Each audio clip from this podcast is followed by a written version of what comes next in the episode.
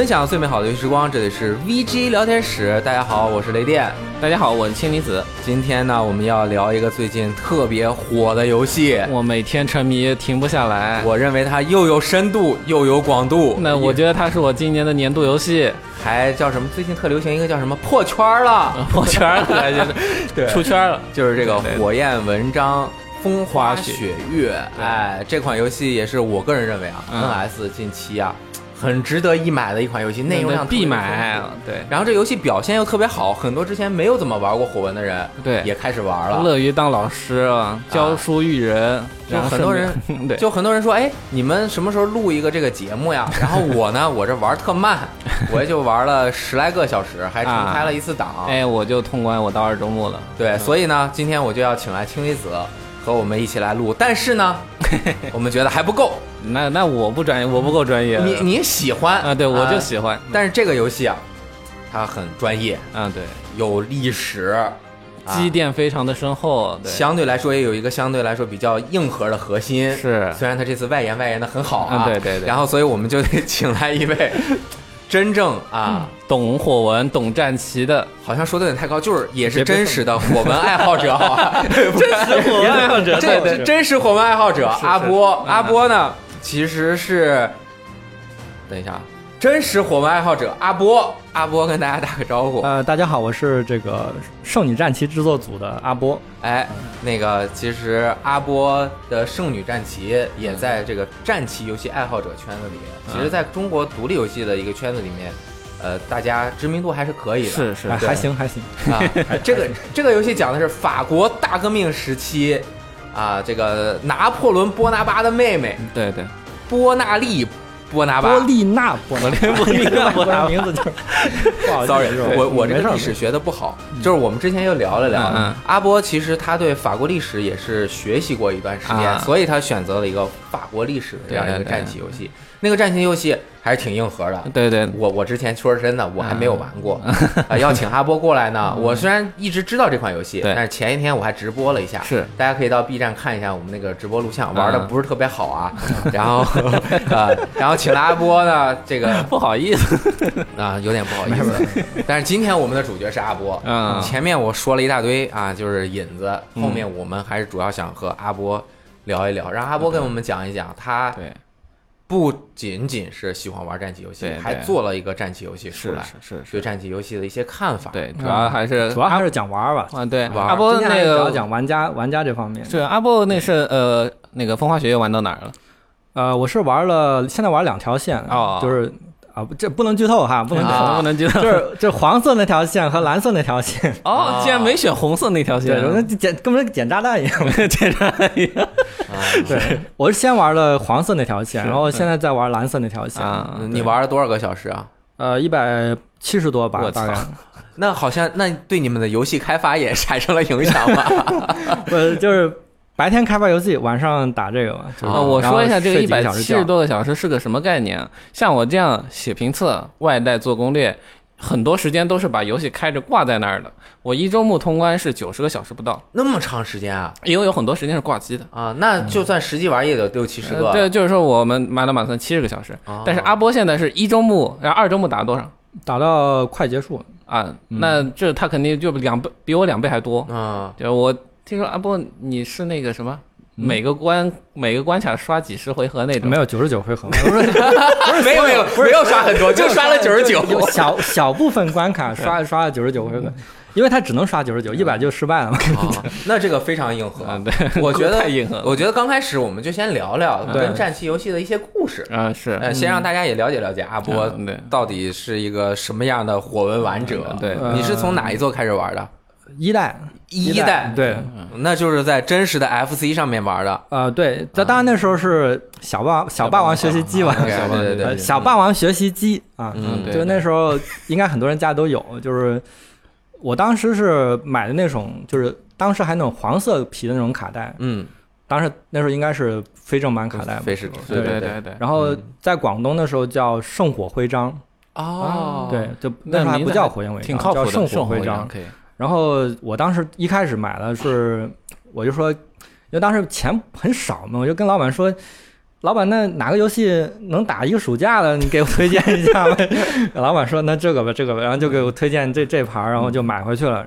当时确实打了一个暑假。对对对对。然后就打了多少一个暑假？通关了吗？打到最后一关，然后我把，因为最后一关当时有个特殊打法，就是传送杖啊，先传一个特别强的骑士，嗯，然后把 BOSS 前面那个人剁掉，然后。再传主角过去把 BOSS 剁掉，然后我当时下午就把我就把那个 BOSS 前面那个人剁掉了，然后我说今天就到这儿吧，这暑假还有两天呢，是吧？我就把这游戏放了。当时这游戏是用电池存档的，对对对。然后我我第二天我打开之后，我发现哎，怎么只有这个新游戏选项？这存存档哪儿去了？电池没电，一个暑假下来存档电池没电，所以说就是。虽然打到最后一关了，但是最后也没通关啊。然后，然后有个特别逗的事儿跟这有关系，因为我当时买的那版卡带啊，他还送了本说明书，哎，就黑白的说明书，每一页上是这关的地图，然后下面是一些日文的那些什么配置什么那些东西。然后我当时我对这个对着我我是玩了一半的时候，我对着关卡看嘛，当时不是没电了嘛，我就继续看。然后哎，我我发现我打那关好像只只到一半啊啊！就你以为是最最后一关，不是？你听我说，你就知道，我只有一半然后我往后翻还有一半儿。啊，我想我这游戏一个暑假打不完啊。然后当后面我就一直翻后面那一半我想，我一直脑补说我后面一半怎么打。然后过了大概过了几年之后嘛，嗯，那时候就已经有那种租游戏机的店了。嗯，当时就不是 FC 了，当时是超任了嘛。嗯，对，就超任博士或者或者其他那些就是超任的机。然后去玩了之后，我就那时候玩的是。就是文章之谜，就是三代。嗯，到那时候我才知道那本说明书是文章之谜的说明书。因为是这样，因为文章之谜的上半部就是一代减去了几关之后的对哦故事，然后下半部是新的故事，所以他那本说明书就前半部跟我玩的是对得上，嗯，后面就对不上了，后半部只能脑补。所以对，所以我当时脑补了整个暑假，其实我玩的就是最后一关啊，然后其实脑补了三代的玩法，对，就是后面就发现也不是那么回事儿，对对对，啊，但其实我当时玩完一代之后，我就我就后来去买了，就是我说。挺好的嘛，还是挺好的。对对，就是说，虽然没电池没电，对吧？当时也不会换电池。我去问老板，就买了二代。就那时候，其实那时候老板就不不说是二代，他说是，当时他跟我说的是这个才是一代。啊哦，对，是那时候 他说对，其实是外传嘛，就是说他说那个才是一代，然后我就拿回来看，当时也玩了，然后发现这戏怎么不太一样？就是说，因为外传它那个变化非常大。是，就火纹这个游戏经常是这样，就是它它新的一代它的变化整个翻天覆地的。有，对，有这种就一个世代就会有种翻天覆地的变化。当时二代就已经是整一张大地图，对，就有种 RPG 的调调，就地图上很多点，然后你从最左下角自己的小村庄一直打到最右上角，然后帝国啊这这些地方，然后每一个点还进去还有小地图。所以那一代是我觉得应该是火纹全系列里面隐藏要素最多的一代哦，就整个类型甚至它玩法的核心都已经拓展了或者变化了一个样子，有很大的变化。然后你不喜欢玩就把它扔了？不是，我特别喜欢那代，特别喜欢，因为那代我当时是很小嘛，那时候小时候玩游戏少，然后就玩外传的时候，因为外传它有很多隐藏要素，比如说对，因为它是 RPG 的地图嘛，很多时候就这个桥洞进去有个东西，那个水路上可以走过去，然后收个隐藏人物这种。当时我自己玩的时候，因为我特别喜欢到处乱乱转乱琢磨，都发现这些要素，然后觉得哎呀，玩游戏还挺厉害的嘛，就是这种成就。对对对，那会儿你多少大多大呀？呃，小学，小学特别小，从小学就能把火焰文章因为电池问题而没有通关，其实是能够通关的一个，我觉得游戏水平不错。我小时候就，我觉得其实是可能是，我觉得为什么中国就国内战棋玩家。有点多，其实一方面是因为这个原因，就是因为你就算看不懂日文，嗯，但是你可以把这个游戏玩完，并且体会到它的独有的乐趣。对对，就可能有些 RPG 游戏，就是因为你看不懂剧情，可能就会丢失很多乐趣。但是战棋游戏，其实你就算看不懂，是你还是能够玩出它就是固有这种乐趣。试几次，我大概就知道啊，这个就是发个魔法，这反正就这就武器嘛，我就砍嘛，选项就那些，对。可能看不懂剧情，但是整个游戏的这个玩法，对乐趣我体会到了。对对对，从此就成为了就是你是战棋游戏玩的特别多，就是还是就只玩战棋游戏，还是其他的也会玩一些？还是其他都玩？但是你说就是说就是你说讲现在有个不太好听的词，就是你说讲情怀的话，可能就是这还是这类型的，特别是是和你的相性太相符了，是吧？不是，就主要是就好像你小时候第一次得奖，对对，最早入坑、最早让你有成就感的游戏，你会对它有特别大的就是这种感情在里边，养成了。后来火纹的基本上每一座都玩嘛？对，那你除了你，你最喜欢哪一座啊？呃，你说最就是最喜欢，首先一代肯定是因为最早接触，所以肯定特别喜欢。然后外传也是因为属于最早接触一代，也特别就是那那波也特别喜欢。然后后面的话就系谱哦，圣战的系谱，对，这个是 SFC 时期的，对，它有什么特点可以给大家介绍一下吗？就是说可能好多人不知道这一代其实。就主要分两个方面嘛，一个是剧情方面，剧情方面是当时给人特别震撼的一座，就是特别是到上半部，嗯，到中间这个这个现现在剧透现在应该没问题吧？您这这大概二十年前的东西了，没关系属于那种就是说你上上半部玩的是就是玩的是这这帮角色和他的这个军队的故事，然后中间的时候突然因此因为一个突发事件，是。这些角色全都离你而去了，然后过了一段时间，过了好多年之后。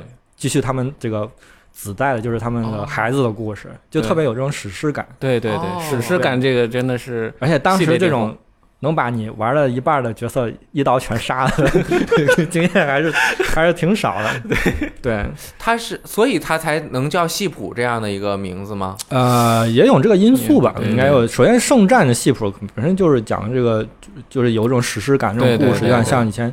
呃，荷马史或什么这种感觉，这种命名的感觉。第二个特点呢？第二特点就是因为它系统算是集大成的这种感，因为当时本身它经过几代发展之后啊，它这个系统已经有一些固有的特点保留下来了。就是它是把前作，就是一前面一共三代嘛，是初代，然后外传，还有这个文章之谜，文章之谜啊，就是把这几里面一些那个他觉得比较好的这种部分。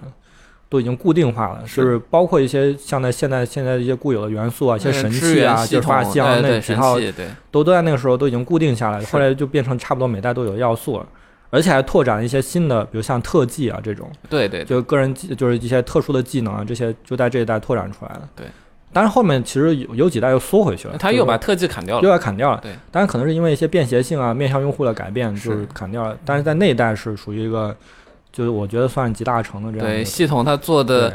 特别的丰富，然后又不会让你觉得繁琐。它因为支援系统，我记得是《文章之谜》三代正式确立的一个系统。然后呃，应该也算圣诞系谱是完整化。对对，但是它支援系统，然后到圣诞系谱里面，它基于支援系统的成长，又就是类似于好感度成长，又做成了一个结婚生子的。对，然后结婚生子又跟他的这个角色特性，就是角色的特技能遗传这个东西结合到一起，于是导致你整个的角色培养这。套系统是特别的有深度，哎，就当时我玩的时候，其实因为我玩的时候那时候在租机房嘛，对，嗯，呃，就是租机房，你你在包机房把这游戏打通了，是，这这游戏也不短呀，这得花多少钱啊？不是，因为楼下的包机店嘛，老板就邻里之间还认识，这种蹭这种就是蹭，呃，一半蹭一半，就说反正我老板我就这点压岁钱，你看就。反正你这也没多少人是吧？没多少人，对吧？就就反正那时候就就把它打完了。是，就是跟我一个同学，是跟我同学两个人一起，就是车轮战这种啊，借关的这种对车轮战这种就打完了。呃，当时因为没攻略，啊啊，唯一的攻略就是我那本儿，就你刚才说那本说明书是啊。对，其实很多东西都没有，所以那时候就玩到后面我才知道，哎，还有这些要素啊。对，其实。当时就是觉得很有新鲜感，对对对对，就第一次探索的时候，你第一次发现这个要素很有新鲜感，对。反而你后面完全知道了之后，你可能就患得患失的感觉就更大了一些。是是是。但是你第一次玩的时候是非常非常，我就觉得发现了一个新的东西，对发现就是哇，这个这个一直有些新元素，特别特别乐。嗯，这个系列的制作人先生叫加贺，加贺，加贺，加贺，他反正是从哪一座后面开始就离开这个。他 F S F C 上三座其实他都有参与，然后到 G B 的时代就就不是他了啊，什么烈火呀这些，从封印封印之剑开始，对，后面就不是他了。但是就我随随便感觉啊，因为我都没有打通啊，然后就是他想做的那个三代是不是他心目中的一个完整形态？就是一加三这一就变成了一部作品嘛？就是呃，你说文章之谜是吧？啊，对对对，文章之谜，这个你当然。不是他本人不好知道，但我觉得他他其实他个人是比较喜欢做这种时间跨度比较长，然后有史诗感的这种，就有点像古典戏剧这种这种叙事的感觉的东西。所以你看戏谱，他也就直接就做了一个前半段、后半段。其实他们分两个游戏卖也一样的，是吧？两个游戏卖对。其实我我是特别喜欢这种，就是。玩到一半，突然发现还有一半儿。嗯，对。虽然说他一刀把我所有角色都砍死，有点过分。对，但但是就是你你玩口袋妖怪的时候，像金银的时候，就玩到一半之后还有一半这种感觉，就特特别棒，就有种哎呀发现新世界了这种感觉，感觉赚爆了。对，当时 FF 还是哪一代也是，就是玩到一半突然间发生一个大事件，然后所有同伴都失散了，嗯，然后你要去各地再把他们找回来，就有这种上下部的这种分段。是，其实火人我觉得特别喜喜欢搞这个。是，轩辕剑也有一个。轩辕剑也有，其实就是我虽然火纹没有，就基本打通的很少，那个三个手指头就能数出来，但是我玩过好多，我每个都尝试了一下，但是我不知道为什么我就打不通，这个还要再继续的研讨啊，呃，然后就是呃圣战系谱这个我也玩过，我当然当年没有那么。好的包机房老板，然后我我我我可能耐力也不够，但是我戏谱是用模拟器玩的啊，就我玩了几次都是打了四五关，我最大的深印象深刻的还是它地图是一整张，你第一张是在这一个大地图的，比如说右下角，慢慢的然后走到中间去了，然后又往上去进行移动。其实它的戏谱所有地图它是能拼成一张大地图，大地图，嗯嗯，这个是。后来再也没有过的，对，也是他专门就是可能那一代专门想到了一个设计，但是其实最终可能会带来一些缺点，就是很多人说就是戏谱为什么地图太大有点空，就是赶路的成本比较大，是是是，也是因为他追求这个结果，但是你从。独特性来讲，确实这个是独一独一套。他的他对于他的世界观表现来说是有，而且当时你说那个戏谱的人设和他那个画面的表现，在超任上来讲还是嗯对，还是挺挺震撼的，对一流的。我到现在就是二 D 的里面还是最喜欢他的那个美术，很多人可能比较喜欢 GBA 稍微有一点卡通的那个风格不一样，风格不一样。对，呃，然后我刚刚听你讲完前后，其实我以前不知道。嗯，我不知道后面他有一个大的剧情跨度，并且我的都死，但是我之前没有打通，可能因为各种各样的原因，没 听了这个之后，反而我又想。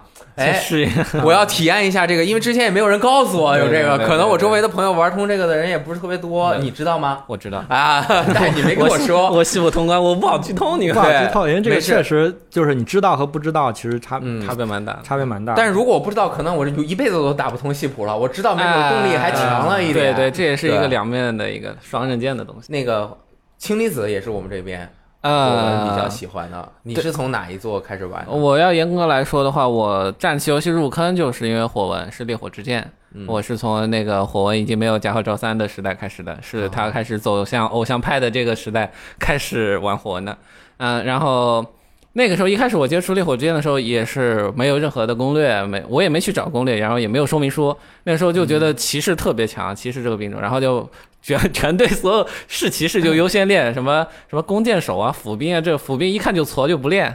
然后但实际上火焰文章是有成长率这个东西的，然后骑士的成长率并不是那么高，特别是一般你小红小绿可能就练一个，然后一开始拼脸，你练练错的话，到后面就打不过去这种感觉。当时。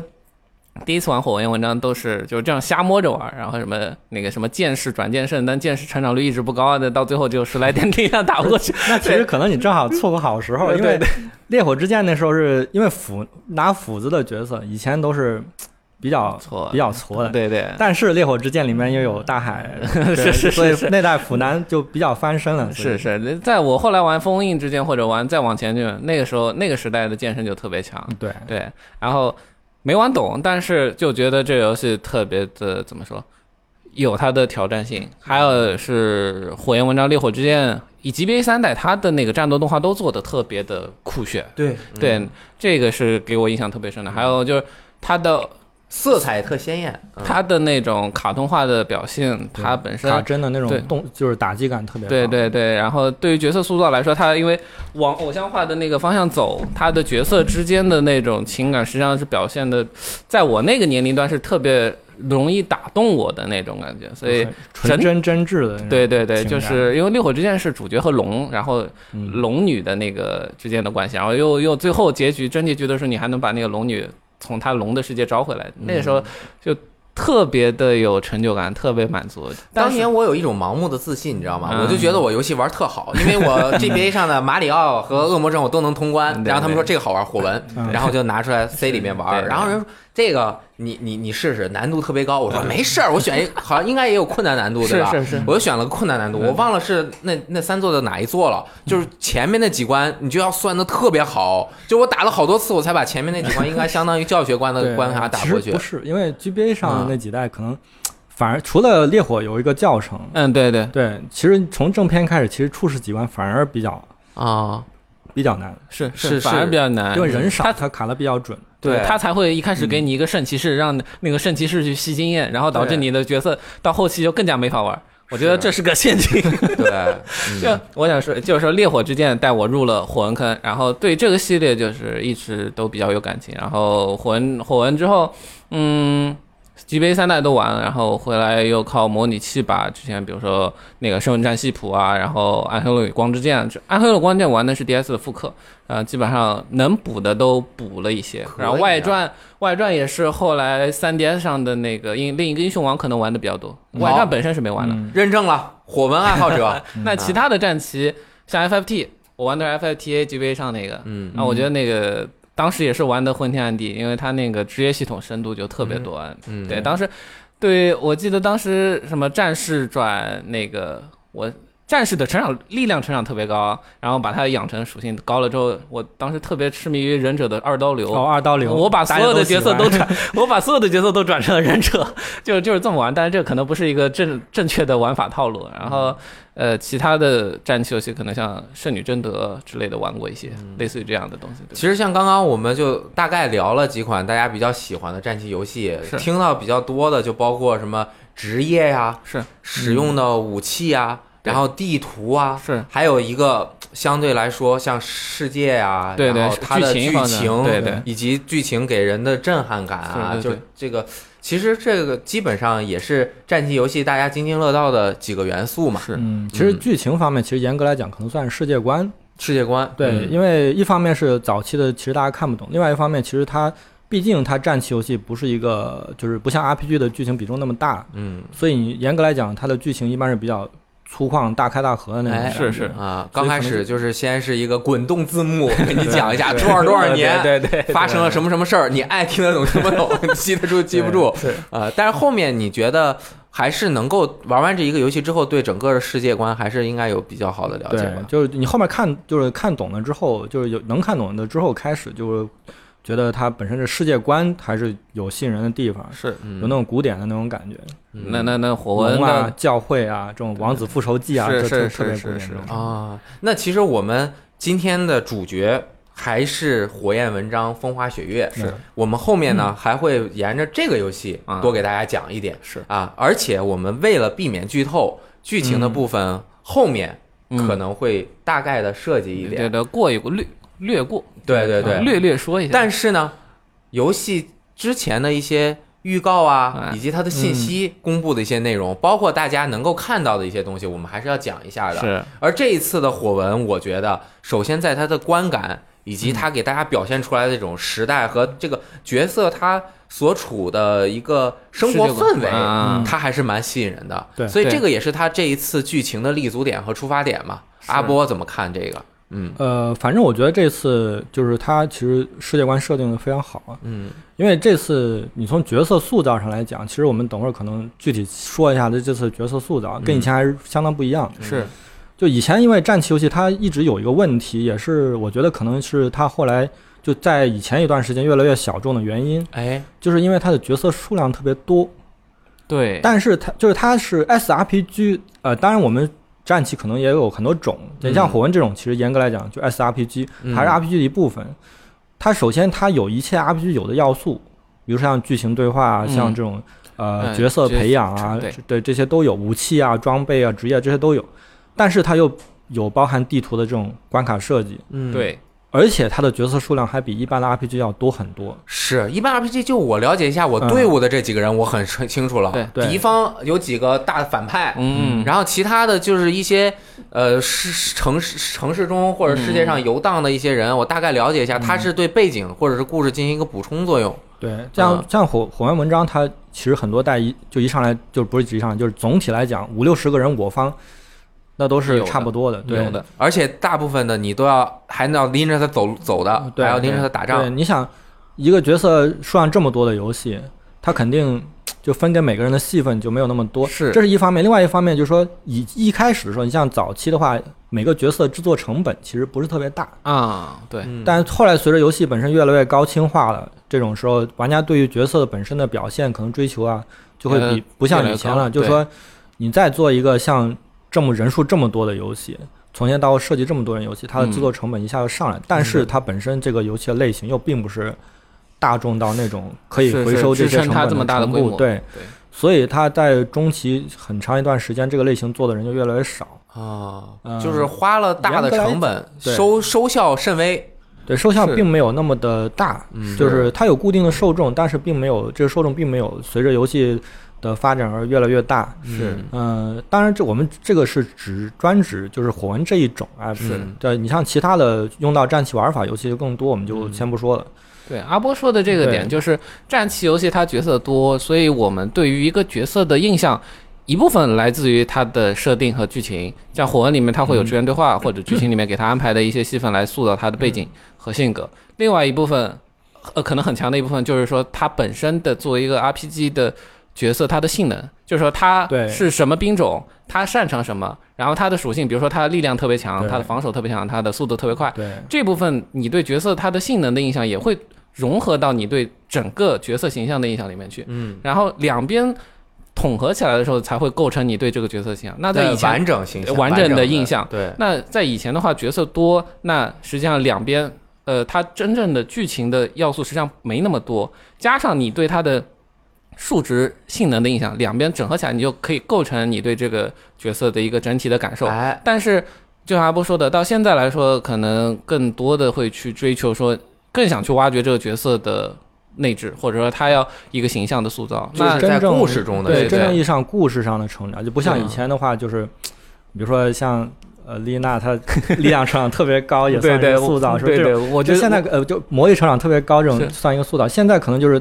玩家追求就是他一定还是说剧情和演出部分有一定的这种更深的、更深的这种描写。的一个表现，表现力给了更多的空间，那他就要在这个空间中发挥的机会也更多，而这个发挥出来，玩家接受起来也更轻松。对，所以再说回这一代吧，就这一代它其实有两个点是比较变化比较大，从角色塑造方面，一个是一上来你基本上你队伍中所有角色你都看到了，是。就不再是以前是随着关卡一步步不停的加入，是。再来就是这个应该预告片大家都看过了，所以应该不算剧透。就是 它有五年前和五年后这一个上下部，是。但是它讲的是同一帮人，是。就不像西普，西普是上下部讲的大多数人都不都不相同。对对对对。这次就是他上下部，而是两个不同的形象来塑造同一个人物。对。就是他这次投入在同一个人上的这个塑造的这个比这个成本是。是史无前例的多，是。因为我觉得可能听我们节目的朋友有一部分人没有玩过，有一部分人玩过了。我就代表我这个普通玩家对这个的看法哈。我一上来我就懵了，你知道吗？进入那大大教堂学院区吧，我也不知道叫什么了。对那那那满地的人都是那个那个小点儿的，要不跟他们对话。对对。大家又知道我又是一个特别没耐心的人，我就说这完了，我又买买错游戏了，这我又玩不下去了。那个屁我玩不下去，就是因为他妈日常生活太多。了是，然后呢，我就又玩了一下，我我后后来我一看找那个任务啊，带着我去和三个级长对话，对对话呢，他们说你想不想了解一下我们这边的人？我说我不想，没有没有，我说我想，然后我就开始了解，哎，这个人他不是例会出来，哎，那个形象很好看，对，然后我就听他用从他的角度说了几句，哎，这个人啊，他怎么怎么样，从小怎么保护，因为我选的是紧身衣那个长腿美女嘛，大家肯定都知道啊，红衣美女系。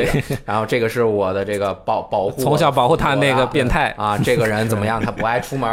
他一说这个角色形象就大概了解，但是我还是对不上号。然后又去找几个，那三个机长都说完，我就完全混乱了。我是我甚至一度连那个呃陆师救我这三个我都分不清了，哪个是哪个颜色我都分不清了。他不像选。宝可梦那么就是三个方向，小火龙还是 还是三个扫描王吧？我说我 我这在干什么呀？我这怎么弄啊？这完全迷茫了，这人都认不全。但是随着它一点点的推进，以及它你选定一个学期之后，相对来说就聚焦了。对他只给你八个人了解嘛？对，然后我就只对我感兴趣的那几个人，先多和他们说话，对，多了解他们，努力的去记住，用我一个中老年人的那个记忆力啊，记住之后呢，我慢慢的就又。真的是了解了。一些人的性格，他们在塑造的时候，包括其实像原来的游戏啊，就是你纯跟他说话。如果你对文字的这种敏感程度不是很深的话，你对他的理没有那么深。对，但是这一次的他在场景中有一些变化，包括他的这个角色的动作啊、表情啊，一下就让我还比较快的。现在至少我已经我们团队的这八个人，嗯我都很熟了。对，外面团队我也挖来了几个，挖到挖的这个我肯定很熟，因为我很喜欢。对对对。为了挖他们下不少功的，对。而像因为我之前也没有打通过几座火纹嘛，我不知道以别的都有五六十个那么多，五六十个比这次好像要多吧？多太多了，多太多。但是他那个是一点点加入进来的。对，而且我刚才也说，就以前呢留给单个人戏份很少，其实造成了有一些不太重要的人物，他可能就是自自从加入之后，你就再也没见过他在 剧情里面冒过头了。对，是就是戏份非常少。嗯。这个属于说，就是其实从一代开始继承下来的一个习惯，就是可能因为一开始就这么做的，所以后来一直这么做，呃，就是到但是到现今为止，可能就不太符合现在的这个现在游戏这个结构了。是，所以这次我觉得这个变化，我觉得是很成功的，因为。就就你虽虽然说还有很多那个可以进步的，就是说改进的地方，但是从结果上来讲，起码你对他是你你打完这一个线下来，对你手底下所有人基本上都很了解。对对对对，嗯，他角色有没有让人特讨厌的那种？我上来其实。我第一印象啊，以我的性格，我肯定喜欢那个会唱歌的啊。然后我就跟他聊天，怎么他第一句话我就那么不待见呢？就是上来就是什么啊，你那个一个什么骑士走了，这个忽悠人家嘛，就很表是吧？交际花嘛。然后我就说这个这个这个我不喜欢。然后我直播嘛，我就表达我的态度，因为我直播大家也都知道，我就是被剧透了嘛，我就经常被剧透，所有游戏直播都会被剧透。然后就说有人说了。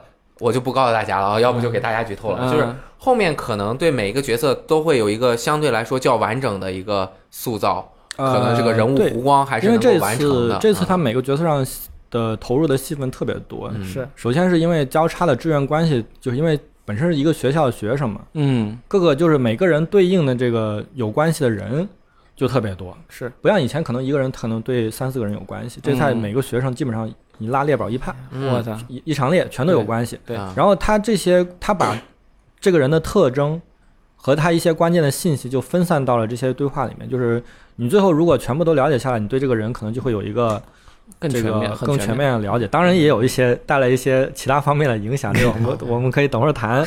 就是当然有些可以现在就谈一谈，就是说呃，比如说是这个某些角，因为你知道他这个关系是从好的。从不了解到深，浅到深，对，到深的时候，男女关系就会有一种比较暧昧的感觉了。对对，就有些，因为我们知道这次火纹向来就是战斗中，他站在一起或者是产生这个支援关系的时候，他会有这个好感度提升。对，然后争抢一场很长的战斗打下来之后呢，你的这个经常上场这几个人之间就互相都有了深入的了解。对对，比如说这个男同志，对吧？这个罗连兹同学，他可能就同时跟队里的好几个女性、女性、女同学都都有了更深入的了解。你回家一看，打开志愿列表，发现他跟四五个人关系到了 A，然后你一个对话看起来，你会觉得这同学你这个 作风怎么这样？对呀，每个人上去都对吧？暧昧两下，对对，而且加上这个人物设定，他本身是个贵族嘛，就是他跟很多那个女性都是一种就是。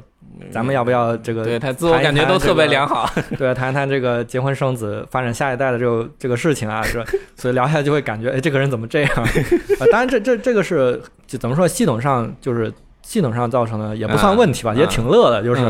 但是肯定结果上，我们刚才说，就对每个角色塑造都比以前要深入很多。对对对，而且不像就是说以前一些就是可能有些角色像像像三 DS 上就是有些角色大家一直说他。就是不同人可不同看法，有些玩家可能就认为他有些角色比较偏脸谱化啊。其实这个也我觉得是没办法。你如果说不像这次这样投入这么大量，而且这次全语音，嗯，全语音这是全语音，而且有动作，有各种动画什么之类的都很详细。就是你你像以前的话，投入在单个人的成本这么少，你以前就是一个例会，对，不做一个很难去对，就是深入的表达一个人是对。他这次就是刚才提到由浅入深的时候，因为呃。嗯，那个雷电老师刚才提到，就是说对哪个角色有没有特别讨厌的？就是我特别讨厌，呃，那个是两边的，我想一下，都是那个格斗家腐男，就是特别粗、特别糙的那几个男的。嗯，我说卡斯帕尔还有对对拉斐尔，我就觉得当一一上来就给我感觉就是脑子里就这没有脑子，只有肌肉的那种感觉。但他给他安排的戏份，对于你角色的那种反转，对他的观观感的那种。突然的转变实际上安排的，就是因为他的有足够的空间去给他投入这样多的塑造的资源，所以一个角色基本上这次就没有像刚才提到的 F 伊伊芙那种脸谱化的角色，基本上都是很丰富的。就是他因为戏份多了，就这个角色就比较全面了。对对对，当然有个别角色可能还是稍微有点脸谱化，就是，咱这个属于我个人意见啊，就像伊古纳兹，就是可能就是他的描写就比较，因为这个人可能。就是没有太多转变的，对眼镜小哥那个商人儿子那个，对对属性成长率也不是特别理想。就一个是他剧情不吸引人，一个入冷宫不要他，没人用，没人用。对，用还肯定有人用，他的支援效果还其实还可以。呃，就是反正大部分人角色都是有这种全面描写之后的，是就是各种各种方面都写一写，你就觉得这个人。就像我朋友了，是吧？对对对，就算就朋友有点缺点，我也能对吧？包容包容一下，何况还是自己学生呢，是吧？火文之前应该是没有对校园生活有过这么大笔墨的作品吧？呃，可以说没有。对，那其实不管是这次他有意无意的把这个时呃整个故事的时间段很大的一部分是放在这个比重了，嗯嗯，同时他又加入了啊。不管是是不是啊，我只是打一个问号。我个人的那个随意的恶意揣测啊，就这个 P 系列呀，在在这个方面，这个在全世界范围啊，对这个校园养成的部分，能够让更多的人接受了。像我这种人都能够慢慢的接受这个东西了，就说明他在设定的时候，确实是有可能能够让更广大的用户通过这一点。来喜欢这个游戏，所以这也是我们刚开始上来就聊聊角色，可能也有关系。他有也有这种承前启后的感觉啊，就是像我虽然玩玩过那么就有说，我没有一座很深刻的了解到他这个各个国家之间到底他妈是个什么关系，活就没玩通过。对，就是甚至是。黑暗龙与光之剑那个我打通了，我大概知道是一个王子怎么怎么怎么怎么样了。是，但是它里面出现的这个势力啊，也蛮多的，没有弄得特别清楚。对，而这一座上来呢，三个学籍是是同盟国、王国和帝国。对啊，他们之间的这个关系，通过他们的对话呀，我一点点去和他们聊。尤其是我觉得他们有一些人有比较好的好感，尤其是比如说那个外族的那个公主，她被不管是当人质还是怎么样，对，放到我们这边来之后。我我这很感兴趣啊，对吧？这个冰火里面也有类似的角色嘛，对吧？冰火这个 是吧？然后他他他这个人说话又有点结巴，和我差不多，然后我就很我就很喜欢他。然后这样一聊，哦，不光是有这三个大的势力，还有外族，这整个世界观慢慢的就展开了。是。地图，然后包括他们每一个国家的这种风土人情，和他们在这个国家中人民的生活状态、对世界的看法，是吧？处事的方法是，就很快的我就能够理解进去了。这也是这一次他设定的优点，我觉得。而且他最后会收束到这个角色的关系上，是，就是他其实虽然说这次也加了很多那种世界观描写，但最后其实收束到最后就是为了让你去知道这两个人之间为什么对付或者不对付。啊，对，而且。在后面的戏份就会有一些那种这方面的描述，但这个不剧透，就对对对对，咱们就不剧透啊，还是不剧透了。刚才雷电老师提到，就是说我们这次他做了这个校园的系统，然后实际上也是分每个月，然后是嗯，具体到每个周末给你安排一个活动，然后每个周末还会有一些特定的哪些活动有加成，这个东西我们会自然而然的想到 P 系列，就是佩鲁森，呃，就是女神异闻录系列。但我我一开始给。没玩过火纹但玩过 P 系列的朋友安利的时候，就说他这座就是就是玩女神异闻录，就是玩女神异闻录，就不是回合制 RPG 战斗的战棋战斗的女神异闻录。对，就是你战斗的时候，如果你玩普通难度的话，你都可以开个委托让角色自己打，你这玩就玩乐队的夏天，你就玩 你就玩校园生活养成。然后呃，他这个套路我觉得借鉴也好，参考也好，或者说他自己也发掘了，因为从。义父它有一个城池的建造系统，它好讨厌那个系统啊！对，它作为摸，我讨厌摸摸。它作为它的系，它这个系列的发展脉络，也可以去理解它为什么这次会做这么一个东西。其实我们做圣女战旗的时候，也也一开始也有这个想法，是就是把，因为 P 系列，其实我们说 P 系列它的养成，叫它日常部分。对对。其实它本身，你说它那个日常部分的各种系统，其实并不是说很少见。其实你玩以前这种。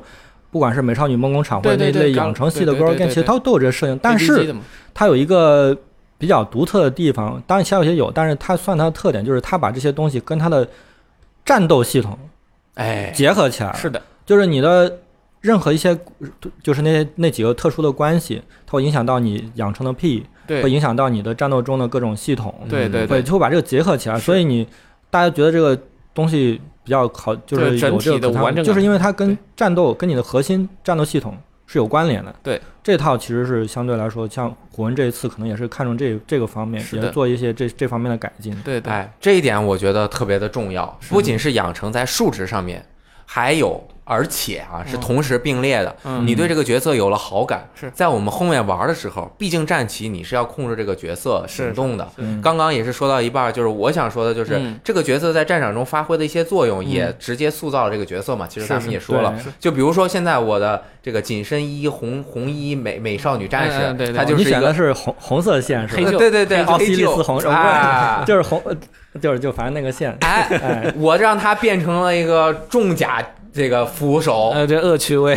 就很厉害，他就站在敌军中啊，对对，拉这个火力。他本身是一个娇小的少女，就啊，也不叫一米六多吧，就是在其他的大汉中啊，是这个个头比较。但是你看他的性格，嗯，他因为要未来当帝王，对对，现在我又把他投入到乱军之中，就他的这个在我这边的人物塑造就完成的还蛮好，就是。威风凛凛的这样一个威风凛凛。未来帝帝王的这样一个形象，对对，其实这个真的挺重要，因为有个点，我估计现在玩到就玩玩到一半过后的玩家可能都会有这个印象，就是它中间有一场战斗是，我们就不说具体的剧情，就说三个班级都有设计，哎。对，在这场战斗里面有一位角色。一位职业为飞马的角色 特别强力，就如果你不是选他那个班的话，嗯，当然你自己培养可能就没这么强力。就是你你如果是其他两个班级，你会看这个角色在对面神挡神神挡杀神，佛挡杀佛，就是。杀入进去又杀回来，就杀入进去再杀回来，七进七出，对吧？对，特别厉害。然后你回头就肯定会去把这个人招回来。对对对对，你说这种人实在太强了，是吧？太好了，你帮我培养的不错呀，谢谢了。但实际你招回来可能没这么强啊。对，我我觉得这个也算战场上的塑造。我就刚才说到，就说也算是战棋游戏一个特点，就是你通过这个人呢在战场上的表现，不单是通过剧情，通过这个表现能够对他有一个这个实力上的认知。是，比如你光说一个人是天才，他。剧情说光说这天才还不够，对，但你他战斗中能够发挥一个独特的作用，你会觉得或者在某些方面特别突出，你玩果然是天才，说的没错，对吧？对对是，这是战棋游戏的乐趣之一啊，对吧？我这个棋子厉害，我培养起来了，我们心灵相通，他就是我，我就是他，对，所有人都是我，我是所有人，这玩的才带劲，是吧？对。但是其实啊，我我我玩过戏谱哈，就戏谱如果不看攻略的话，就是很难。完成特别好的那个感情培养，因为你战斗中你要让这个人和这个人不停的两个人就是焦灼着向前走，然后不停的一路说话。对，甚至有一个骨科 bug，就是 就可以让骨科是吗？骨科骨科 bug，有两个人他是。亲亲的关系就是亲关系，没事 没事，亲兄妹，亲兄妹对吧？就这个应该不会剧透没关系，没事。亲兄妹他们本来是不能够达到一个支援关系很高，因为他们在一起会有负数加成。但是通过游戏里面的另外一个系统，就可以通过一个我不知道算不算 bug，大家都说的 bug，可以让这个两个人通过特殊的方式来达到这个好感度。所以大家都说是骨科。一眼天下有情人 都是失散多年的兄妹。对，就就就就是这这种这种感觉。对，但但之前刷好感度就是呃，就是说只能两个人就地图上挨边站嘛，就挨边站，然后刷好感度。但这次就有一个比较好对，这次其实我就很纳闷啊，我说这次怎么我第一次玩啊，我玩普通难度，后来我我把档删了，我又玩了困难难度。我说我这是我玩困难难度，我现在特别厉害，我玩俄罗斯方块特别厉害，所以我玩困难难度。然后 我第一次的时候至少还对话了两次在战场上，嗯嗯嗯。后来我第二次玩一次对话都没赶上。是因为他就把这些都在战场上的一些对话取消了，然后放在了呃，您说风花雪月这一代啊，风花雪月就是战场上很少，好像就到了有一些角色之间，他我在选那个支援对话，就在外面选的时候，他会说你是需要什么什么深入的对话，这个好像是要在地图上面再对一下话，是吧？不，那个是也是在学校，也是在学校。学校部分，就是说他只要涉涉及到主角本人的。支援对话的时候，都是需要到学院里面去亲自去跟他到某个地点触发这个对话，不像其他人菜单打开就可以了。这为什么这么做，我也不是很清楚。对，我也觉得这么设定。对 对，我觉得也也合理吧。战场上哪有那么多时间唠家常啊，对吧？我们那个赶紧打仗啊。之前没这个场景让你去单独对话，那那这次就把。其实，因为主要是这一代它有很多要素也去掉了，因为像虽然这代也有这个敌军加入我方这种要素是。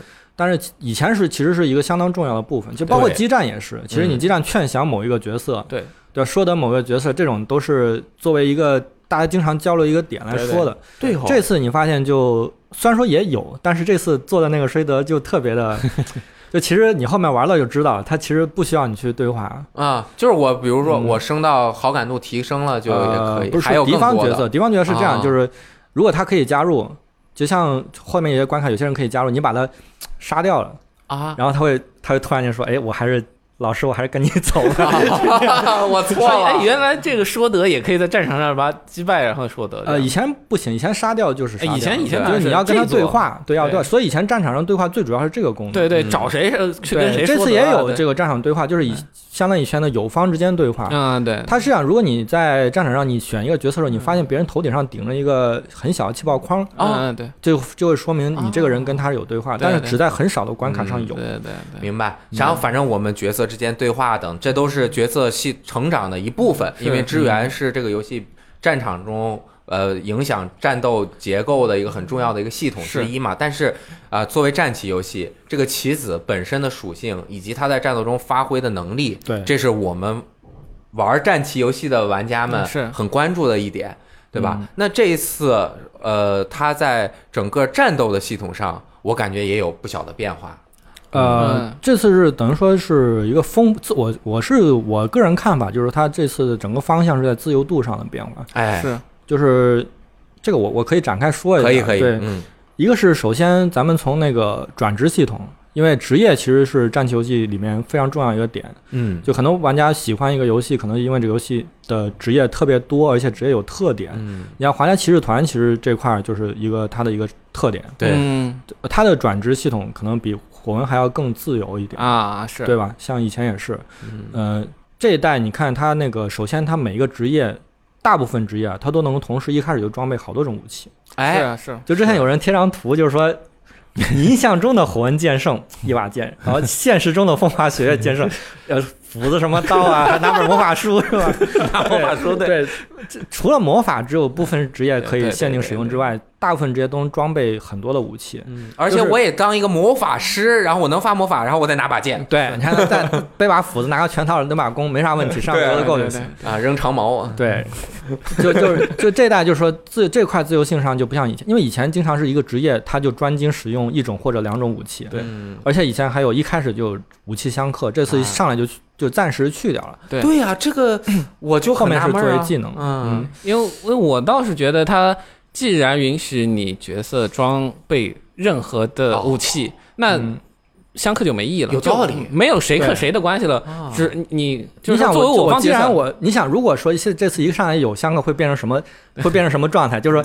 敌人是拿着把剑上，但是我身上有斧子、有枪、有剑，对，每个人用着武器装一个，对啊，对应武器打他一下，这有什么？对啊，没有什么，就变成没有什么意义，所以他自然是把香克这块就在一开始去掉。嗯，后面的话，呃，因为后面每个人还是会有专精方面的成长，因为有这次有技能熟练度这个东西。对对，没有，如果不通一些特殊的办法，你可能到最后只有某某方面技能特别高。对，所以后面又把这个克制通过技能的方法补补回来了。对，但是一开始就是通过自由度，它就是我觉得这次它可以是最优先考虑的就是自由度，嗯，让你上来做什么事儿都不不受不受很大的限制，就尽量避免玩家去问你一个问题，就说我为什么不这么做。哦，对，就因为你当玩家问一个问题，说为什么我不能这么做，为什么你不是这样的时候，就其实就形成一个门槛，很容易就会，呃，造成玩家对你游戏有不理解、不理解，或者是觉得难以理解的地方。哦，对，比如我们游戏，对这个这很重要。我就是提一句啊，就我们游戏其实当时上 Steam 时候有一个评价，我印象特别深，嗯，就是有个玩家写，他就一句评价，他说。为什么移动了之后才能攻击啊？圣经战士对，是为什么移动？这后来，然后后来我就想了很久这个问题，我就发现确实是这样，就是说你给玩家造成的不理解越少，嗯，他就越容易就从一开始上手你这个游戏啊。对，所以这一代它自由度上做了很多调整，一个是一开始我们说的这个武器使用方面，就跟职业这方面；另外一方面，职业本身转职的时候。他这次是考试嘛？嗯，咱考试这个事儿还挺乐的，就是你你老师自己也要去考试啊，我考我自己是不是？考我自己，对，就就就职工考试嘛，就是他考试成功之后。就是虽然考试本身跟以前晋级时一样，它需要消耗一个证，对，而且有成功率，但是你成功了之后，你就可以随时任意切换，就不消耗任何东西，随时可以切换职业，是，而切换职切换职业的时候自动变更你的属性了，就不像以前需要消耗一个东西，对。对，就等于说一定程度上还是限制你去自由转职，这次完全不限制，而且大部分职业除了男女有别以外。男的练不了飞马，女的练不了格斗家，嗯，之外都是所有职业都开放的，嗯，这个像以前是基本上没有，没从来没有过，对，就是当然是在三 DS 上其实已经比较自由，嗯，对，但是也也没有现在这么，这么三 DS 上觉醒是可以，就是自由度已经很高了，但是不像不像这不像像自由切换，已经到了自由切换的地步，对对，这这是职业方面，对，就是我觉得给新手玩家更少的困惑，是能够让新手更容易。进入一个他原本不了解的游戏类型的很好的一个方法吧。我们说以前，你比如像任天堂之前的那个，就这这同一都是 MS 上那个，你如果比如《幻影之息》吧，对，其实它的设计方面有些共通点，就是说我玩家想去做一个事情的时候，我就让他可以做。嗯，对，就这这点上，其实是他，我觉得是这这个世代的这个战棋游戏做的比较好的变化。对。因为之前有一些固定的设定，其实造成了很大的门槛。是，但我觉得他这次开放了自由度之后，我有一个问题想和阿阿波讨论，就是我看到，因为我在做攻略嘛，然后有一些玩家就觉得，你这次的确是把那个职业，呃，随便开放了，然后因为它有一个学院教学的，呃，一个过程，然后只要你精心的去培养一个学生的时候，他的技能就是枪、枪、斧、剑这些等级会涨得特别快，到时候你想。转什么角色的时候就转什么角色，但是。他这样就又嗯，把一个角色熟练度这么一个呃职业熟练度这么一个东西给加进去了，导致你角色在成长，然后成长。经验等级数值是一方面，你的熟练度又是一方面，而熟练度只能通过战场上打人和被打来提升，而且特别少，打人一下涨一，被打一下涨二，一后面的职业都是一百多两三百这样的一个。对，这就是我为啥打了九十九回合。对对，这就是他在一个数值等级上面发现，呃，自由化之后没法卡你的一个就是内容释放的。呃，这个进度之后，他拿那个职业熟练度来卡你，就是说，如果你想培养一个角色，他最后有怎么样一个性能的时候，嗯，你发现随便可以转了，那他就卡你这个职业关键技能解锁，他靠熟练度来卡你，这个大家觉得会觉得有点，嗯，你既然放了，你又不得不收，有点搬石头砸自己脚，搞得自己很烦。我觉得这种其实算可能是第一次做这这个，因为这次做的系统确实比较多，你互相之间。的均衡其实一上来就做得非常好，这个也不太现实。对对对。但我觉得就是好是，因为我觉得游戏本身嘛，好玩、丰富、有趣是第一位，对是对吧？所以你给我的东西内容越多，我就肯定觉得越充实。是这样，就算有些做的没评好的地方，总比你给我选择很少，然后。对，但是但是我觉得你有少的这部分还可以，这这样肯定还是比还是不好的。对对对，这是一个设计。像我们游戏就有这方面问题，因为成本有限，狂黑自己游戏怎么？对对，就是确实是成本有限，所以说我们做的时候也碰到这类型的问题，就是说怎么样在就是增加一个系统的同时不影响其他的系统，嗯，其实是一个问题，就是你系统越多，互相之间的平衡就越难搞。是，对，对，尤其是像刚刚说的，留了一个呃内容释放节奏的一个阀门，对对对。但是呢，这个阀门也能够通过 刚刚说的刷九十九个回合，对，去简单的就相当于我耗费我的时间，我还是能把你这个壁垒突破的，这就是呃能突破一部分吧，能就基本上能绝对突破，因为它是这样的，就是说。你只要对敌人造成零或者绝对不命中的效果，那么就可以平白无故的蹭这个熟练度，熟练度，但是又不会造成这个敌人被杀完了过关，或者是自己成长过快、升级过快。是因为这代有个设定，就是说它的低级职业的成长率比高级职业要低一些。嗯，所以你是应该尽量保持自己以高级职业的状态升级。哎，但是呢，因为你这个升级永远比你的职业成长率、成长职业经验级经验值积累的快。所以造成你升级了之后，这个职业还没满。对对，那怎么样回头把它刷满呢？就是通过我刚才说的办法，就是不造成伤害，这样不拿到经验值来提高这个方法。但这这还是有点绕。对对对对，玩过的朋友们就了解了，理解了。对对，纠结会在这方面会比较纠结。对，哎，但是我有一个问题啊，因为我没有打通。如果我不刷这个职业熟练度，因为是职业熟练度，比如说。呃，一级是二十，然后什么五十、一百，我要把这一百点打满，这个职业我熟练了，这个职业它就会出来一个特技。对，这个特技是我有五个格子，我可以装五个，选五个特技装上。是，比如说我是随便说啊，我可能说的不对，重甲是加两点防防御，那我刷出来了，那这个特技我可以装到我这个角色上。但是如果啊，我打困难和经典难度，就是这个游戏现在的最高难度，我不去不去。刻意的去刷这些职业的这个熟练度，我能不能通关？可以通关，我觉得，因为我这个是可能我们等会儿会谈到，就是说这代关卡设计的难度上面的均衡的问题，就是说它也是因为各种系统很多，嗯，就有两种原因，一种是因为很难以估计玩家到底会怎么样去利用这些系统，哎，我到底玩不玩这个系统，玩不玩那个系统，特别是养成部分。就是养生部分玩和不玩，其实区别是非常大的。对是是。然后关卡中，像我刚才说，练或者不练区别也是非常大。是是。所以你这代完全不去特意练这些东西，你是还是可以过关的。嗯。就打就算是困难难度打通关也没什么问题。对。只是说你需要肯定是难度上需要再稍微多思考一下。如果不刻意练的话，很在普通就是说正常的一个困难难度打，你会。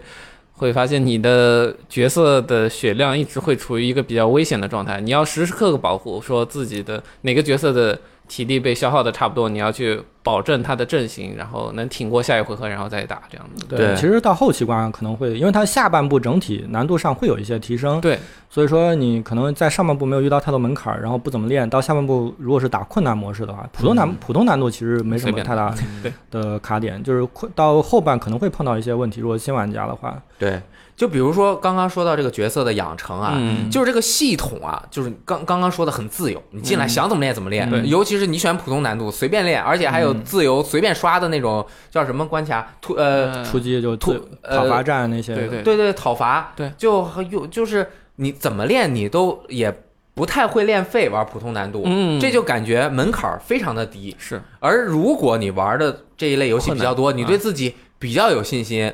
但是其实游戏中这方面的数值并没有显示在外面，可能是大家需要找一些攻略呀，或者找一些资料，能够更好的去了解。哦，我在这个职业中，呃，他可能角色成长会更能够符合我未来对这个角色的目标。对，但是这就说明什么？这个游戏门槛很很低，就是你随便一迈，你就迈进这个感觉一个大屋子里。但是你会发现整个院儿啊巨广，这屋特深，好多屋。这个游戏的这个系统复杂和深度，我觉得它也是定得住的。就是为什么我今天中午找你要了好多资料，因为我刚开始玩，我不知道这游戏有多深，我会我会担心这个游戏就是啊随便练练就过关了，对吧？我随便练一下就是怎么都能练满啊，我刷九十。但是其实你练的方法也是很重要的，对，你你一定要选对。如我因为我就看很多朋友他好像还练废了号了，就是我刚开始这个我让我的这个是。我红衣服紧身美女练成了一个什么什么什么人，练成剑士了。嗯，结果其实他不擅长剑，那后面可能他就 啊，他好像还擅长，就是反正他就练废了。对对，练废了之后，嗯，就是是，当然你练废了可能也能通关，是或者怎么样，你还能有回转的余地嘛。嗯，但是，嗯，他你了解了游戏的系统的复杂程度之后，是可以根据自己的想法去更有效，并且你培养出来的角色能力也会更强。对他这一代是怎么说？养成上有一些引导，就比如说像有些角色，他有一个叫才能开花，哎，对，就他会有一个，就是相当于他一开始对这个方面并不擅长，但他对方面有隐藏的才能，嗯，你需要通过你的教学去激发这方面的才能。他这其实这一方面提示你，就是让你告诉你，这个角色发展这方面是有益的。对，他是有这，还有就是说他本身擅长的这些技能，是的，也是个提示，就是说你他擅长这些部分，你可以根据他擅长部分来考虑一下。就是怎么培养？哎，就你往他擅长部分培养。一般来说，除了像我刚才提到伊古纳兹之外，大部分人其实都都能够接近，就是游戏里面发挥比较好的那个方向啊。角色培养咱们也说了蛮多的了，正好从剧情也是过来。那角色培养起来就要战斗。对，那这个游戏战斗火纹的战斗，如果选困难难度，历代啊，其实还是。呃，很多人说这个这个不难不难，但其实是因为大家都比较厉害啊。对于像我这样普通的玩家来说，还是哎呀挺难挺难的啊。但是呢，这一座它在战斗方面，它肯定是继承自角色的培养嘛。但是我感觉啊，以我浅薄的认识啊，它好像也是有不少调整的。首先，它就呈现在整个游戏在视觉的表现上面，它就有有一些调整。通过视觉的表现呢，它其实是把战斗系统也融合进去。首先，我其实想聊一聊，就是这个。呃，叫什么战团系统？骑士团，骑士团，骑士团，嗯，骑士团这个系统，像阿波今刚刚我们聊天的时候，阿波讲，其实可以把它看作一个装备。对对，如果你单纯从它的作用上，你可以把它当成一个有特效的装备。嗯，对。但是这个装备的强度就有点过强，有点不是过强，就是以前没有这么，就除了你以前使用的武器本身，如果是附带的装备的话，从来没有这么强过。你像后期的骑士团。双攻加六，单或者单攻加七加十五必杀加十五回避加加防御什么一堆是。啊，然后其次他还有他专属的特技，这个突击就真的是 真的是有点真是有点强了，就是像我们常用到，因为现在很多玩家在玩，应该经常用就那个加五移动神速，对。对，一个半径三格的加五移动效果，对对，基本上你全队。八八成的人都能达到加速，对，你排的好就全都加速，而且还能用两次，对，还有后面出的出了一些其他的效果，像什么那个呃六格的这个无限距离反击，嗯，对，你给无限距离反击，就只要他被打，他就能反击，对对对对，跟射，而且还是用自己的武器。就是我拿什么武器？对，就相当于敌人有个技能是，敌人也有个类似的被动技能，就是像有些关键 BOSS 会有。对对对，像我们经常说到那个骷髅骑士。对对对。哦，就是你打到我的那个瞬间，我反你一下，我不管我拿着什么。对对。我拿板砖我也能拍你。把光标。对，最近几代这个这里个这个算是一个非常强力的技能。是。但另外一个技能是对远程专用，就是说像弓箭手，他本来是不能够贴身射击的。是。但是他有个技能叫近距离反击，就可以打近距离的人了。是。这个以前也是一个很强烈的技能，这代反正很容易学到。对。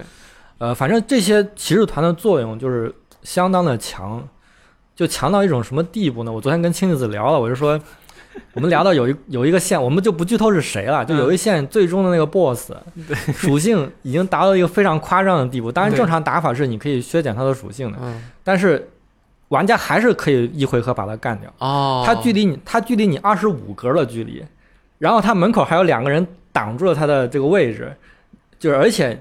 它的属性远远高于你，防御八十一点，属 就是就是已经是非常 夸张一点，不能理解。攻击打不过，打不透，就是攻击更加不是。但是你通过游戏现在提供给你的各种各样的手段，你还可以两个人一回合把它干掉。哦，两个人，对，两个人一回合就能把它干掉，因为过场动画也是俩人，这个就不剧透。反正就是说，他给你的手段特别多。就这次，我觉得他是相对于游戏本身的难度的设定，像以前的可可能很多时候是觉得说。我不能给玩家这么强力的手段，因为这会造成我的关卡设计很难做。嗯，就是你玩大玩家过于强大。其实我跟昨天跟他聊的时候也提到过，这个其实有另外一个游戏，也是相同差不多思路，就是《怪物猎人世界》。嗯，其实他们的那一做的做出来的那个宣，就是那个销售的这个目的其实也挺接近，就是拓宽市场。对，怪物猎人世界，特别是像一些那个轻度玩家或者是欧美玩家或以前不玩这个系列的玩家，他们就做了一个改变，就是让玩家的角色更加手段更多更强大。对。就是这个马上要出的资料片，那钩爪这出来了，钩爪距离都不用，他们搞定了。嗯，不像以前，因为以前日式游戏经常有一个想法，就是说我得让这个游戏本身的游戏性，嗯，就粗略来讲，就游戏性一定要非常的硬核，我们可以讲精密或者精良，或者是有追 RPG 那种。在在日日语里面就压力恐怖，就是说你要玩的进去，然后玩的很深，他要给你做这种东西。对，现在就不一样，现在他就是我。与其比起这个东西，我第一步优先要照顾的不是这个，对我先要照顾是丰富有趣，嗯，玩家自由度高。所以呢，这这一次的话，就给了，就他他都就先不管这些要素会会对关卡设计本身造成多大的影响，他就是我还是要加进去。对我首先要把这个。有趣的部分做出来，是是是，然后再去考虑说，我到底有什么办法来把它均衡到均衡到一个可以控制的范围。是，我觉得他做的有趣，而且甚至他在就是说敌人设计上是给你喂招的，就是这次做的魔兽，就是魔兽它的护盾这东西，根本就跟火纹以前的敌人设计的思路是完全不一样的。他这次就是为了我给你做了一个好玩的骑士团的东西，我再给你。专门给你做好一个靶子，就给你喂招的魔兽。其实我觉得魔兽系统做的非常有趣。对，嗯，呃，我不知道你们有没有打到有魔兽的部分。打了，打了是吧？对。它魔兽系统是这样的，就是是以前其实我们以前说一个一个那个战棋游戏里面有一个体积很大的敌人。对对。经常会表现什么呢？就是它范围比较格子比较大。是是。然后它挡住一个很大的区域，你过不去。或者说它可以打到你很多人，对，但这次不一样，这次它在被打方面也有一个设计，就是说它身上的，比如说一个人一个怪物，它占四格，他身上的每一格都有它对应的护盾，对，你要需要选择你的角色去攻击他身上的每个不不同的格来打破这些格，对，击碎他的护盾，让它变弱，以及给你一些其他的奖励，是，而且那个像骑士团它附带那个计策。嗯，伤害型计策其实就是针对这个系统来做，因为它每个计策有不同的攻击范围，有一条直线的，有一个范围的，有个十字形的。对，然后对应到这个怪物身上，就是我每次打的时候，我要看好我打它的是哪几格，然后精密计算一下几次之后可以把这个护盾全击碎。对。所以这个系统我觉得是做的相当有意思，对，成就感也很强。它就跟怪物猎人搞部位破坏一样，嗯，对，那个很有意思。对，你部位破坏了之后，这次里面也是会掉东西。对对，你会觉得它是一个非常适合战棋这个玩法的一个系统。对，可能后面格子就更复杂的利用了起来。对，就不就是很贴合这个类型。对，是。所以我觉得非常做的非常好。估计它后面如果出那个 DLC 或者出高难度，可能在这方面会。会更强化，更更那个更深入一点。对对对对。但是我的这个计策经常 miss，经常 miss，就很失望，还不如打一下呢。你你你那个领导那个技能魅力提高一点，魅力对魅力要再提高一点，魅力对。对对。这个说完了，他在战斗中的应用啊，其实我还想说的是，骑士团在整个画面表现和它呃逻辑合理度上面，也在这一次对于整个游戏有一些影响。你像刚刚我们也是之前聊，这都不是我总结出来的，都是阿波总结出来的。就是以前啊，其实是王子啊，什么复仇啊，一个人带着几个哥们儿，我们就上战场了。对。但是这一次是一个上来就是一个大家都是王公贵族，各有各自的部队。对，是这样一个，就是整个上来就是不像，因为以前火纹经常是从小到大的一个步骤。嗯。他一开始只是少数人，就像。我们说，就往近说，比如说回声嘛，上来就是阿罗姆带着几个村民，对吧？就去就去讨伐真村民，对啊，就就上来就确实是村民，所以你会觉得他每个人是一个单位，不是什么奇怪的事儿。对。然后一开始你接受之后，到后面再打到什么帝国线的时候，你就会不会去想那个，就是他到底是这个部队有多大这个事儿了？为什么几十个人就把一个国家推掉？就不会想这个问题。对。但这次不一样，这次上来就是他讲想讲的就是一个国家和国家之间的大版图的故事。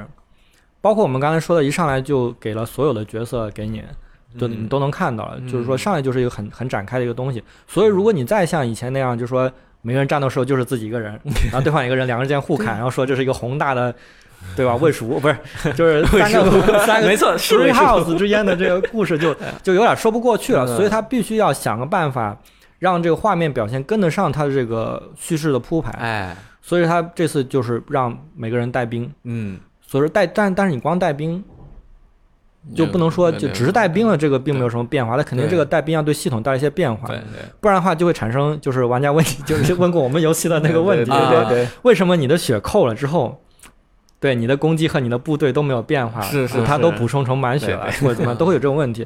所以这一代他骑士团比较取巧，就是他把它虽然说它是一个骑士团，但平时你看单对单战斗的时候，骑士团并不怎么参与战斗，但是它会消耗体力，对，它会消耗数量战力，对，但是其实并不是太参与战斗，对对，它主要是用来发计策，嗯，就是在你发大就是那种计策，相当于怎么说呢，就是奥义或者是必杀这种感觉的时候，他参与进来。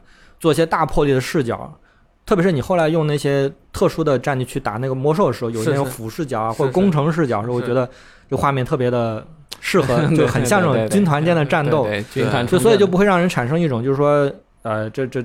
怎么还是几个人之间互殴啊？这种这种感觉就跟得上他的叙事。是，这个其实好多时候就是脑补嘛。原来不管是画面引擎的技术啊，还是这些表现力上面，其实是不足够，它需要脑补的就更多一点。对，而现在呢，需要脑补的就少一点。你像我刚刚我就脑补了，为什么其他人站着不动？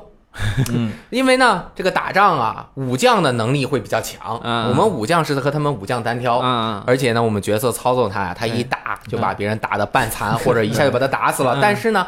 其他那些小兵啊，他打仗不厉害啊。我们在这打的时候呢，那些小兵也在互相打啊，但是他们互相造不成什么伤害。其实我觉得这个事儿，中国玩家可能很容易理解，因为是吧？两军对阵嘛，是吧？先武将出来单挑几轮，是吧？对对对，一刀斩谁是马相，小兵就一哄而散，是吧？是是是是。然后这就真三国。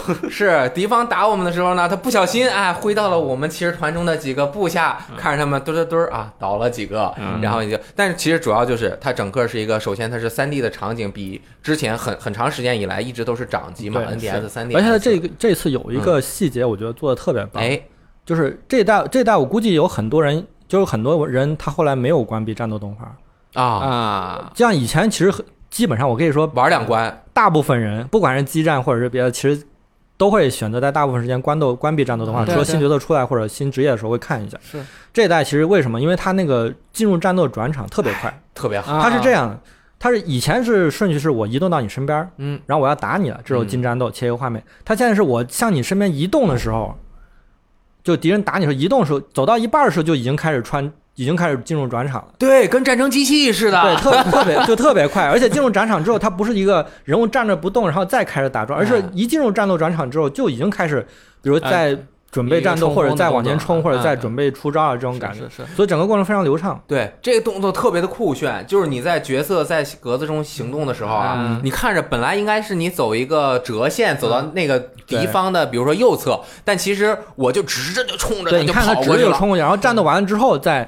转到一个固定的位置，对，然后跑过去的过程中，这视角就往下一拉，又拉近了，然后就看着我那个红衣紧身美女啊，拿着她那斧子就过去啊，啊，搂我两下，敌人就倒了，然后我站在那个位置上，加上它可以加速啊，或者是。阶段性跳过，这整个战斗过程就非常流畅。我觉得这次做的它就特别好。对，我觉得首先我也承认这次的战斗这个衔接跟那个地图地图到战斗非常的流畅。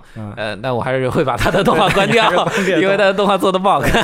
哦，这一点我也仔细想过，因为其实从 3DS 上面的几座那战斗动画可以调的特别多，好几个视角。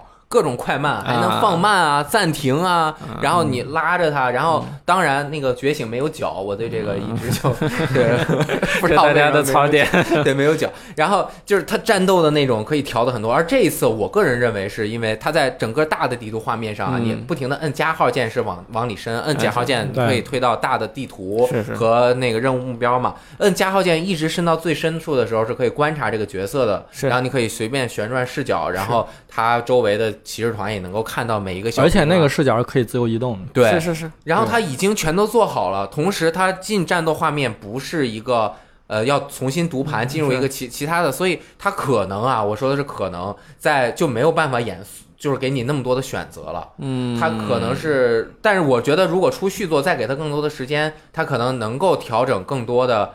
战斗画面，但是我觉得它就是为了像刚刚阿波说的，它速度那么快了，所以你的战斗动画就没有办法再给那么多更好看的视角，而你冲过去，它就要就着你冲过去的那个很多那个，就是要照顾你这个接衔接这个部分要流畅。嗯，对，我觉得这个衔接部分流畅还是还是我觉得非常重要。对对对，这一点是真的。从其实很多战棋玩家或者说很多现在的玩家去玩老战棋。可能有两个点是特别卡人的，哎，一个是难度，我们就就不说了，难度是就因人而因人而异。是，但有一个点可能卡住很多玩家，就是说你，比如你现在去玩《皇家骑士团》或者去玩 FTA 那 GBA 上，你会觉得战斗节奏特别慢。是，那是。但是时代的时代的关系，那个时候可能觉得这样的好。是。现在就不一定了，就现在可能觉得这个不够流畅。是。对，就是你的战场沉浸感在风花雪月中，我觉得肯定是达到了火纹中一个。呃，新的对他，他能有这个技术和怎么，终于跟上了，怎么说？总算是觉得是这个时代的，对对，这个时代的东西了，对东西。三 DS 那个，不过它毕竟也是很多代之后回到主机，像上一座就是小智女神已经是很很好久之前的时候了，对对，中间一直是掌机的掌机上面的。是你像原来老的那些很经典的战棋游戏啊，它有那个过场动画，如果机机能不行，还要读一会儿，出来一个二 D 的两个人在那边像舞台剧一样，下面有数值过来砍一下，它有那刚刚叫什么盾针啊的这些呃。卡针的动画是是是，然后是有有很多这种艺术感、艺术加工。那是二 D 动画的二 D 动画的，我可以说 GBA 那三代在这方面做的算是非常非常好。对，而且独树一帜，到现在还有很多人。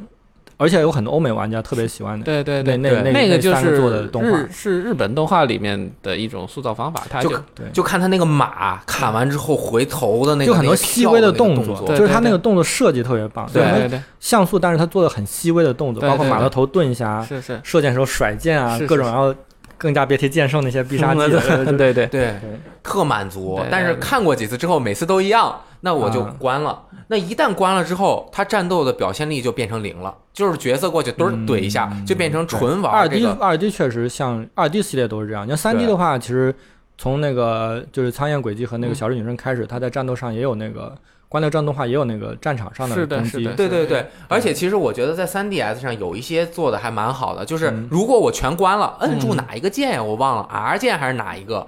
摁住之后就是反的。我关了的，摁住这个键就变成开的。我开的，摁住这个键就变成关的，这个操作就挺好的。就我不需要总是调，比如我出来个新角色，我我这个角色去打的时候，我摁住，哎，它直接就进入战斗，它就还能够显示它的动画。火焰在设置方面还是挺细，经常你打开的设置选项，发现从上到下啪啦啪一大一对对对乱七八糟的设置，对，总会照顾到每个玩家的需求。对。那这个角色的战斗等等，然后它应用在整个战场上，会对战场产生各种各样的变化。你的配合，你打出来一个哎特别阴险的招式，比如说拿拿一个特能扛的 站往前站了一格，好多人过来之后，然后用我们的这些兵啊包围啊怎么样？然后或者是使用神速，让我们厉害的人直冲敌阵，对对，然后再直取敌将首级是吧？对，就这种感觉，它这种应该是属于关卡设计的一部分。呃，我觉得这种属于系统设计，系统设计的一部分。我们刚才谈的都是系统设计，对其实后面可能就需要讲就是关卡设计。对对对，嗯。哎，以上是火文专题的上半部分，因为我们录的时间比较长，所以分成了上下两集，大家可以从播放列表中直接收听下集继续。拜拜。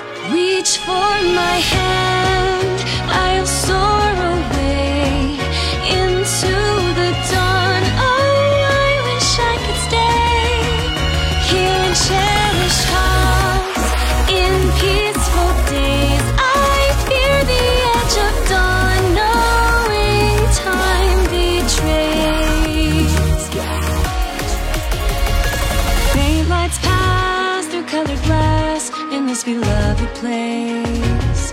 Silver shines, the world dines, a smile on each face. As joy surrounds, gunpowder bounds, and I can feel them breaking free. For just this moment lost in time, I am finally me.